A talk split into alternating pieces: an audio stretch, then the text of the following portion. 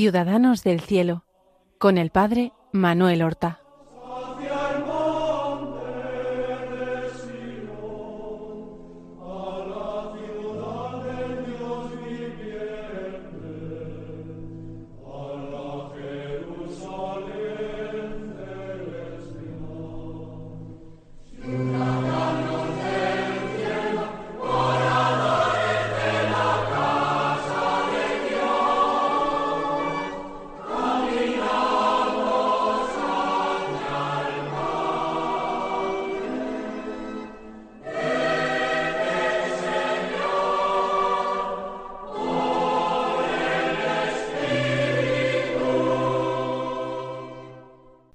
Buenos días, queridos amigos, oyentes de Radio María, seguidores del programa Ciudadanos del Cielo, al cual damos comienzo en estos momentos. En esa gran variedad de figuras de santos que vamos presentando, haciendo hincapié en las virtudes que practicaron cada uno en su estado, en su tiempo, viviendo en su cultura, rodeado de circunstancias, no hemos tomado demasiados ejemplos de santos que son personajes bíblicos, por la sencilla razón de que los personajes del Nuevo Testamento, también del Antiguo Testamento, prácticamente los únicos datos históricos que podemos considerar seguros son los que nos ofrecen las mismas sagradas escrituras y por tanto todo lo demás que podemos hacer son elucubraciones o recoger tradiciones o leyendas más o menos antiguas sobre ellos.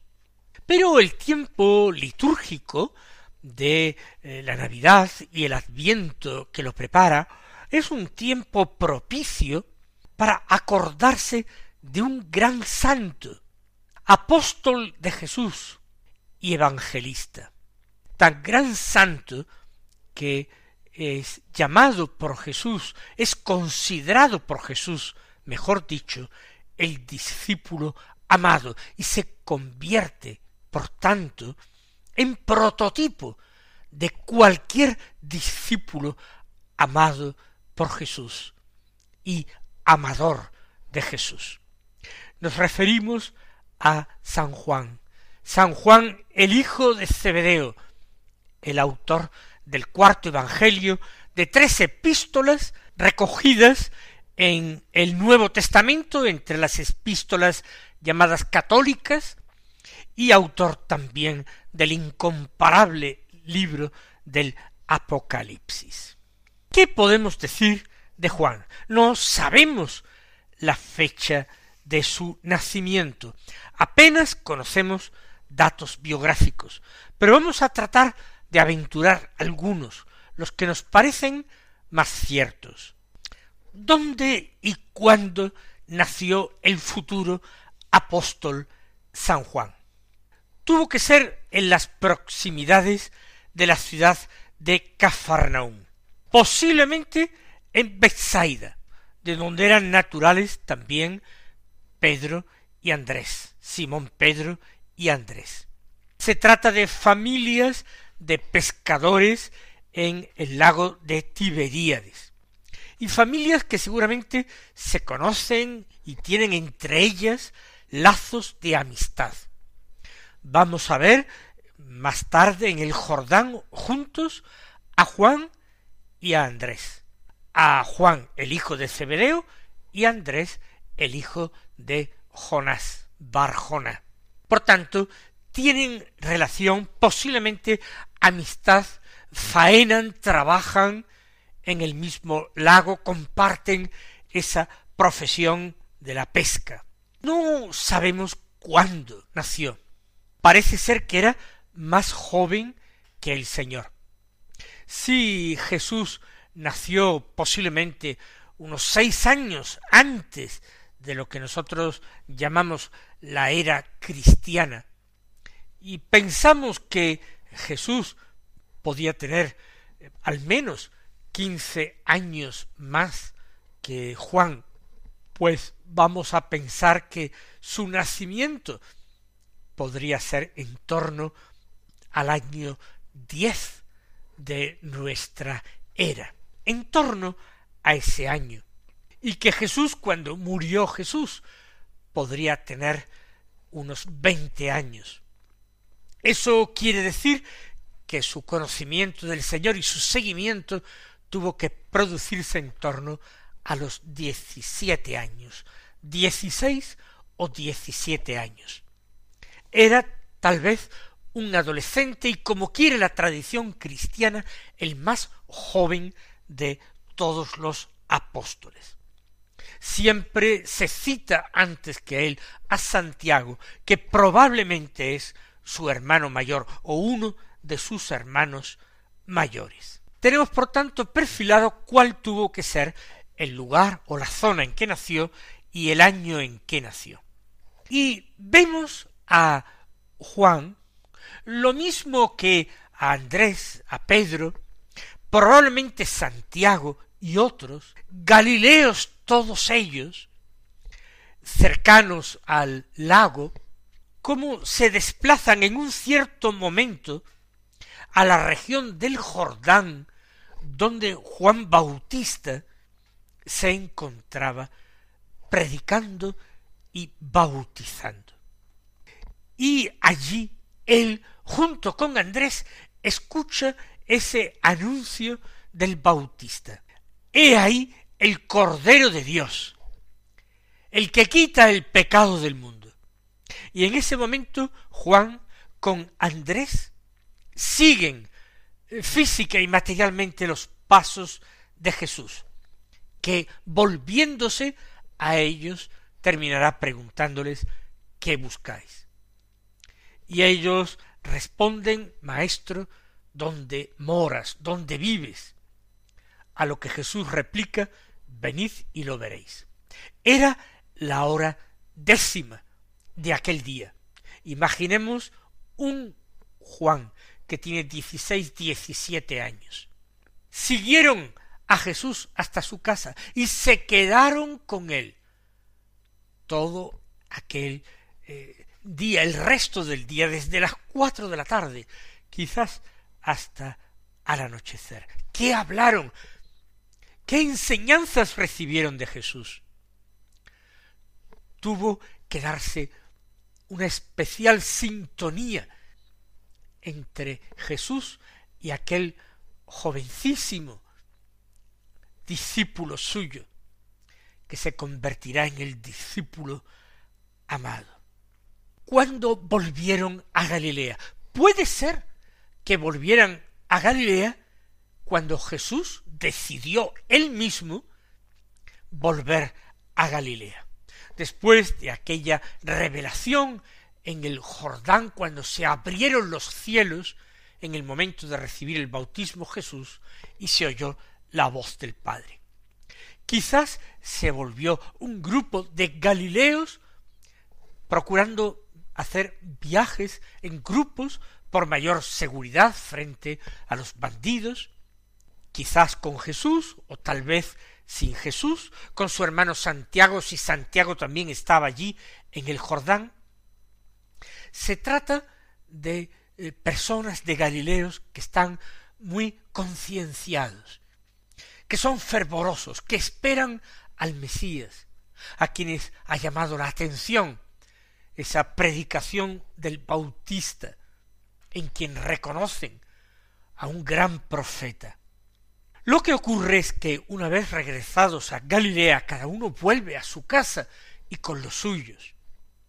Y Juan y Santiago continúan ejerciendo su oficio de pescadores, ayudando a su padre Zebedeo y a los empleados, a los trabajadores de su padre. Y aquí a orillas del lago, lejos ya del Jordán, se va a producir el definitivo llamamiento del Señor al apostolado. Pasando Jesús a la orilla del lago, ve primero a Simón, Pedro y a su hermano Andrés, y los llama veníos, y os haré pescadores de hombres. Y ellos dejan las redes y le siguen. Y un poco más adelante vio también a Santiago y a su hermano Juan, que estaban también repasando las redes, lavándolas. Y también les dijo a ellos que les siguieran. Y ellos dejaron las redes, las barcas y a su padre, y lo siguieron. La tradición quiere que Juan era un discípulo soltero y virgen. Así lo eh, reconoce y lo venera la más antigua y constante tradición de la Iglesia. El abandono de la familia de aquellos dos hermanos tuvo que causar gran impresión a la gente de su entorno. Lo mismo que la de Simón Pedro y la de Andrés, que eran probablemente hombres casados. Ir a estudiar a los pies de un rabino era algo frecuente, pero normalmente eh, se hacía no entre personas que tenían ya responsabilidades y obligaciones familiares. Además de que Jesús no era un rabino reconocido como tal, al menos no diríamos con una expresión de hoy de los que tenían título como para enseñar. Es la fascinación que la persona del Señor ejerció sobre estas personas. Y no creamos que todo fue muy sencillo. Olvidemos la idea de un adolescente dulce, encantador, contemplativo, los pocos rasgos que nos transmiten los evangelios, tanto de él como de su hermano, nos presentan a jóvenes muy impetuosos, muy apasionados, con una cierta punta de violencia o de intolerancia. En general, los jóvenes y los adolescentes son mucho más eh, extremosos en sus tomas de posición que las personas que tienen una mayor madurez humana. Por tanto, no tenemos que extrañarnos ni escandalizarnos. Por ejemplo, el Evangelio nos lo presenta en una ocasión en que iban de camino con el Señor y tenían que atravesar la región de Samaria, porque iban hacia Jerusalén. Y el Señor había enviado algunos discípulos a buscar, a buscarle alojamiento en algunos de los pueblos o aldeas por las que podían pasar. Y en alguna aldea de samaritanos se negaron a recibirle porque iba a Jerusalén a dar culto a Dios en el templo, mientras que los samaritanos se negaban a reconocer la oficialidad del templo de Jerusalén y su carácter de único lugar de culto eh, legítimo. Ellos daban culto a Dios en dos montes de su tierra, en el monte Ebal y en el monte Garicín. Y cuando vienen a decirle a Jesús que no quieren recibirle en aquella aldea, Santiago y Juan se irritan y le dicen a Jesús si él les permite invocar a Dios para que baje fuego del cielo y acabe con toda aquella aldea. A lo que Jesús eh, replica regañándoles a ellos y siguiendo su camino. Por eso el Señor les dio el sobrenombre, nos lo dice el Evangelio, de Boanerges, es decir, los hijos del trueno.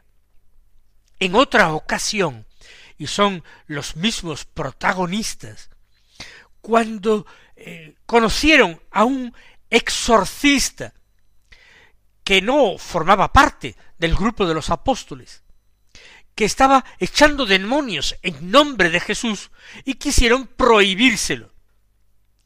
Pero cuando Jesús se enteró, no lo aprobó su conducta, sino les dijo, no se lo impidáis, porque alguien que echa a los demonios en mi nombre no está en contra de nosotros, sino a nuestro favor.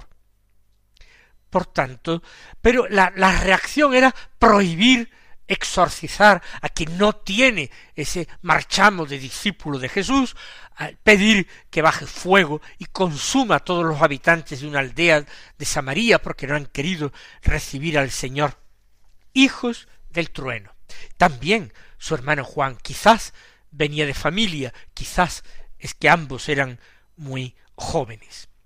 Pero eh, Juan pronto empieza a destacarse en un grupo más cercano a Jesús entre todos los apóstoles. Forma una especie de, triunvirato junto con Pedro y con su hermano Santiago. A veces se les añade el nombre de Andrés. En cualquier caso, si no se nombra antes que a él mismo, a Juan, si no se le nombra antes a Andrés, se nombra siempre Andrés en cuarto lugar, al menos. Es el núcleo, como decimos, más cercano a Jesús. Y dentro de ese núcleo, así como es indiscutible la figura central de Simón Pedro, a quien el Señor confirma en la fe y le manda que a su vez él confirme a sus hermanos en la fe. Juan, sin embargo, es el discípulo amado a quien se encomiendan otras responsabilidades altísimas. De hecho, este grupo de tres se destaca en algunos momentos particulares. Por ejemplo, cuando Jesús resucita a la hija de Jairo, el jefe de la sinagoga. Cuando el Señor se transfigura delante de los suyos, probablemente en el monte Tabor. O cuando Jesús ora en el huerto de Getsemaní, esa misma noche en que va a ser eh, prendido por sus enemigos y entregado a los horrores de la pasión. Allí está siempre presente el discípulo amado. Y vemos que no se trata simplemente de un nombre que él mismo se atribuye en el cuarto Evangelio, donde trata de pasar desapercibido, no se nombra nunca por su nombre, sino que se autodenomina el discípulo amado. ¿En qué detalles vemos esta predilección de Jesús por él? Por ejemplo, en la última cena está colocado en el lugar más cercano a Jesús. Por eso reclina su cabeza sobre el pecho del Señor. Y en esa cercanía, en ese eh, tete a tete, ¿no? cara a cara cercanos, él, a petición de San Pedro, que está más alejado, le pregunta al Señor quién va a ser el apóstol que lo entregue. En el relato de la pasión, después de la oración de Jesús en el huerto, es el discípulo amado quien sigue a Jesús. También lo acompaña Simón Pedro, pero desde lejos, más atrás. Y al llegar a la casa del sumo pontífice, como el discípulo amado conocía al sumo sacerdote, y personal de su casa probablemente, entra dentro de la casa sin que nadie se lo impida. Pedro queda fuera y será Juan quien sale para introducir, seguramente valiéndose de sus contactos, de sus conocimientos en aquella casa, para introducir a Pedro al interior y que se quede al menos en el patio calentándose al fuego. No sabemos si Juan entraría más adentro en la casa o sería testigo de aquellos horrores que empezó a vivir el Señor allí. E, esa cercanía. Pero no solamente entonces. En el Calvario sigue el discípulo amado acompañando a Jesús. Y el Señor desde la cruz lo vio al lado de su madre, la Virgen María. Y como ya lo sabemos, les confió el uno al otro, ahí tienes a tu hijo, ¿eh? mujer, ahí tienes a tu hijo, le dijo a su madre, y luego al discípulo amado le dijo, ahí tienes a tu madre. Y desde aquella hora el discípulo la acogió en su casa. Es una muestra de ese amor particularísimo que el Señor le manifestaba. Y ahí está Juan junto a Simón Pedro la mañana de la resurrección y con Simón Pedro corre advertidos por María Magdalena hasta la tumba del Señor para comprobar que está vacía, pero que los lienzos funerarios están allí eh, doblados y colocados en el interior. Y de él sólo se dice que vio y creyó. Son muchos rasgos que van eh, confirmándonos en esa denominación de discípulo amado, amado y amador o amante.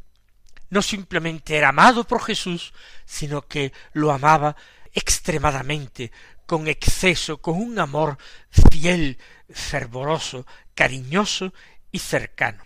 Pero la muerte y la resurrección de Jesús pondrá un punto final a la primera etapa de su vida, quizás a sus primeros veinte años de vida.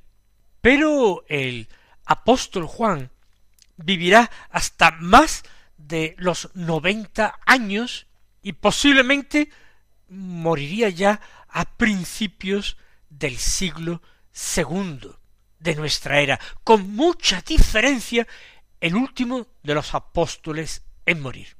Después de la resurrección de Jesús, después de vivir Pentecostés, la venida del Espíritu Santo que se infunde en su alma como en la de los demás apóstoles, Juan probablemente no abandona a María y todos le reconocen ese privilegio de quedarse junto a la Madre del Señor.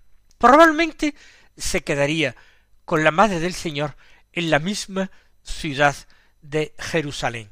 No volvería la Virgen a Galilea, querría quedarse allí donde su hijo había entregado su vida en la cruz. Venerar la tumba vacía de su hijo, el lugar del Calvario donde le había entregado su vida por la redención de los hombres, el templo donde su hijo con doce años le había dicho ¿Acaso no sabíais que yo debía estar en la casa de mi padre? Tantas cosas que harían que María quisiera quedarse en Jerusalén, y allí se quedaría el discípulo amado. ¿Vería acaso con envidia como otros de sus compañeros partían lejos? ¿Envidiaría la muerte de su hermano Santiago, mandado degollar por el rey Herodes Agripa primero en la misma ciudad de Jerusalén? Entonces Juan tendría unos treinta y cuatro años yo pienso que teniendo consigo a la Santísima Virgen no envidiaría a ninguno, pero quizás se preguntaría cuáles eran los designios del Señor para su vida. Lo continuaremos viendo en el próximo programa. Hasta entonces, recibid la bendición del Señor.